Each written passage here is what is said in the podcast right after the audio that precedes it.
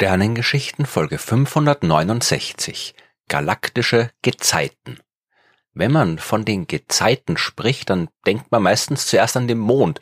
Ist auch kein Wunder, denn die Gezeiten, die wir hier auf der Erde erleben, sind ja auch höchst beeindruckend. Ebbe und Flut an den Küsten der Meere, die haben im Laufe der Geschichte großen Einfluss auf unsere Kultur gehabt, auf den Handel, die Schifffahrt und so weiter. Und diese Gezeiten werden vom Mond verursacht oder besser gesagt, sie werden auch vom Mond verursacht. Für ein Drittel der Gezeitenwirkung, die wir beobachten, ist nämlich die Sonne verantwortlich.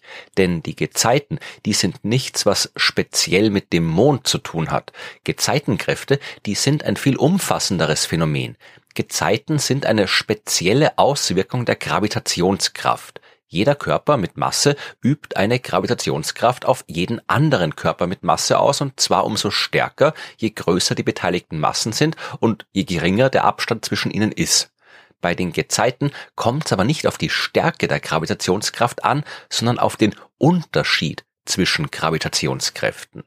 Das bedeutet, dass es um einen Gradient in der Gravitationskraft geht und das bedeutet, dass die Gezeiten etwas sind, was entsteht, wenn an unterschiedlichen Orten unterschiedlich starke Gravitationskräfte wirken. Ich habe in Folge 161 der Sternengeschichten schon sehr ausführlich erklärt, wie die Gezeiten auf der Erde verursacht werden und wir haben festgestellt, dass das im Detail eine ziemlich knifflige Angelegenheit ist. Aber die Grundlage des Phänomens besteht darin, dass unterschiedliche Orte der Erdoberfläche unterschiedlich weit vom Mond entfernt sind. Und weil die Stärke der Gravitationskraft eben auch vom Abstand abhängt, ist auch die Gravitationskraft, die der Mond auf diese unterschiedlichen Orte ausübt, unterschiedlich stark, selbst wenn es nur ein paar tausend Kilometer Unterschied im Abstand zum Mond sind. Diese Unterschiede sind natürlich trotzdem gering, aber sie können sich in den Ozeanen der Erde so auswirken und verstärken, dass am Ende Ebbe und Flut entstehen. Dass der Mond für den Großteil der Gezeitenwirkung verantwortlich ist, liegt nur daran, dass er der Erde so nahe ist.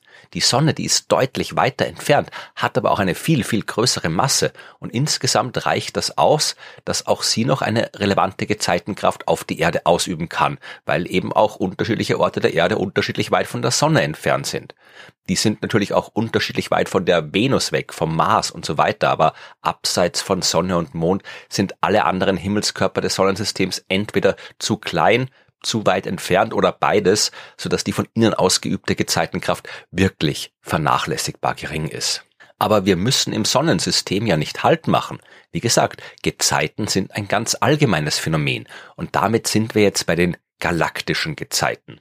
Wenn wir eine Galaxie wie unsere Milchstraße in ihrer Gesamtheit betrachten, dann übt sie natürlich ebenfalls eine Gravitationskraft aus. All die Sterne, die Gaswolken, die dunkle Materie und der Rest, aus dem sie besteht, hat Masse. Und mit dieser Masse erzeugt sie eine Gravitationskraft, mit der sie zum Beispiel andere Galaxien in ihrer Umgebung beeinflusst.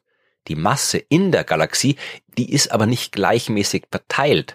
Im Zentralbereich der Milchstraße, da sind die Sterne dicht gedrängt. Dort finden sich auch sehr viel mehr Sterne als weiter außen und das supermassereiche schwarze Loch besitzt auch dort. Im Gegensatz zu den dünn besiedelten äußeren Regionen der Milchstraße übt die Zentralregion also eine starke Gravitationskraft aus. Unser Sonnensystem liegt ungefähr 25.000 Lichtjahre von dieser Zentralregion entfernt. Wenn wir jetzt also eine Linie durch die Sonne zum Zentrum der Milchstraße ziehen, dann wird die Gravitationskraft entlang dieser Linie in Richtung Zentrum immer stärker und in die andere Richtung immer schwächer. Stellen wir uns jetzt vor, dass die Erde auf ihrer Bahn um die Sonne gerade an dem Punkt angelangt ist, der dem galaktischen Zentrum am nächsten ist. Dann wird sie eine stärkere Gravitationskraft spüren, als wenn sie sich auf dem genau gegenüberliegenden Punkt ihrer Bahn befindet. Sie ist also Gezeitenkräften ausgesetzt, die vom Zentrum der Galaxis ausgeübt werden. Hat das jetzt irgendwelche Auswirkungen? Und wenn ja, welche?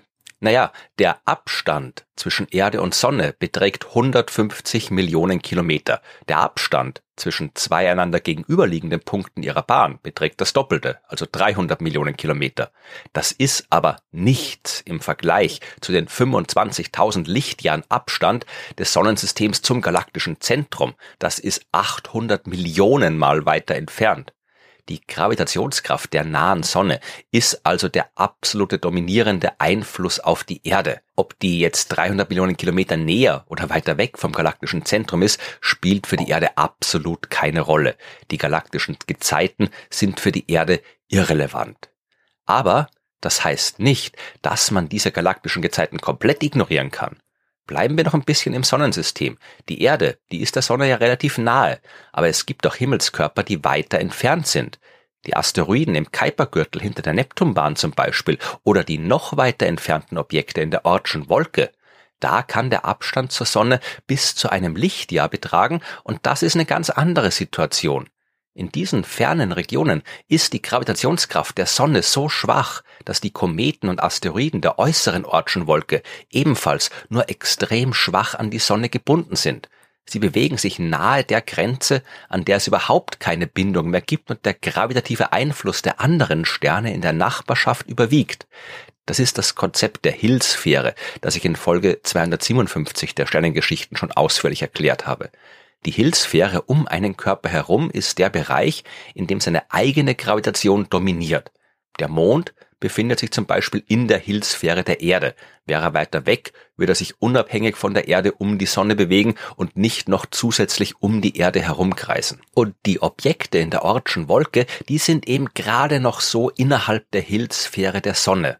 Das bedeutet, dass schon geringste Störungen reichen können, um sie der Sonne zu entreißen, und die galaktischen Gezeiten, die können genau so eine geringe Störung sein. Wie genau der Einfluss der galaktischen Gezeiten auf die Ortsche Wolke des Sonnensystems ist, das wissen wir nicht genau. Wir können das in Computersimulationen untersuchen und wissen daher, dass es möglich ist, dass die galaktischen Gezeiten einen Einfluss haben. Wir gehen davon aus, dass die Störungen durch die galaktischen Gezeiten einer der Prozesse ist, durch den es dort draußen immer wieder mal unruhig wird und wodurch dann zum Beispiel auch Kometen ins innere Sonnensystem abgelenkt werden. Aber beobachten können wir das natürlich nicht. Dafür ist die Ortsche Wolke viel zu weit entfernt. Wir wissen aber, dass die galaktischen Gezeiten anderswo Einfluss haben. Es gibt zum Beispiel Doppelsterne, wo die beiden Sterne sehr weit voneinander entfernt sind, bis zu 10.000 Mal weiter entfernt als die Erde von der Sonne und die galaktischen Gezeiten, die können dazu führen, dass diese Systeme instabil werden. Und es gibt auch Planeten, die andere Sterne in enorm großer Entfernung umkreisen und auch hier können die galaktischen Gezeiten dafür sorgen, dass solche Planetensysteme instabil werden. Auch auf noch größerer Ebene zeigt sich der Einfluss. Wenn sich zwei Galaxien nahe kommen, dann sorgen die Gezeitenkräfte, die sie aufeinander ausüben, für enorme Verformungen. Galaxien können so ihre Spiralarme verlieren. Interstellare Gaswolken können so durcheinandergewirbelt werden, dass auf einen Schlag jede Menge neue Sterne entstehen und so weiter. Und vielleicht sind die galaktischen Gezeiten am Ende sogar für das Leben auf der Erde verantwortlich. Okay, das ist ein bisschen weit hergeholt, aber wir wissen, dass die chemischen Bausteine, aus denen sich das Leben auf der Erde entwickelt hat, vermutlich durch die Einschläge von Asteroiden und Kometen gekommen sind. Einschlagen tun diese Objekte auch ohne galaktische Gezeiten, aber es gibt ja auch die Panspermie-Hypothese, von der ich in Folge 123 erzählt habe die Bausteine, die chemischen Bausteine des Lebens oder vielleicht sogar primitive Mikroorganismen selbst, die könnten anderswo im Weltall entstanden und mit Asteroiden und Kometen von Stern zu Stern gereist sein.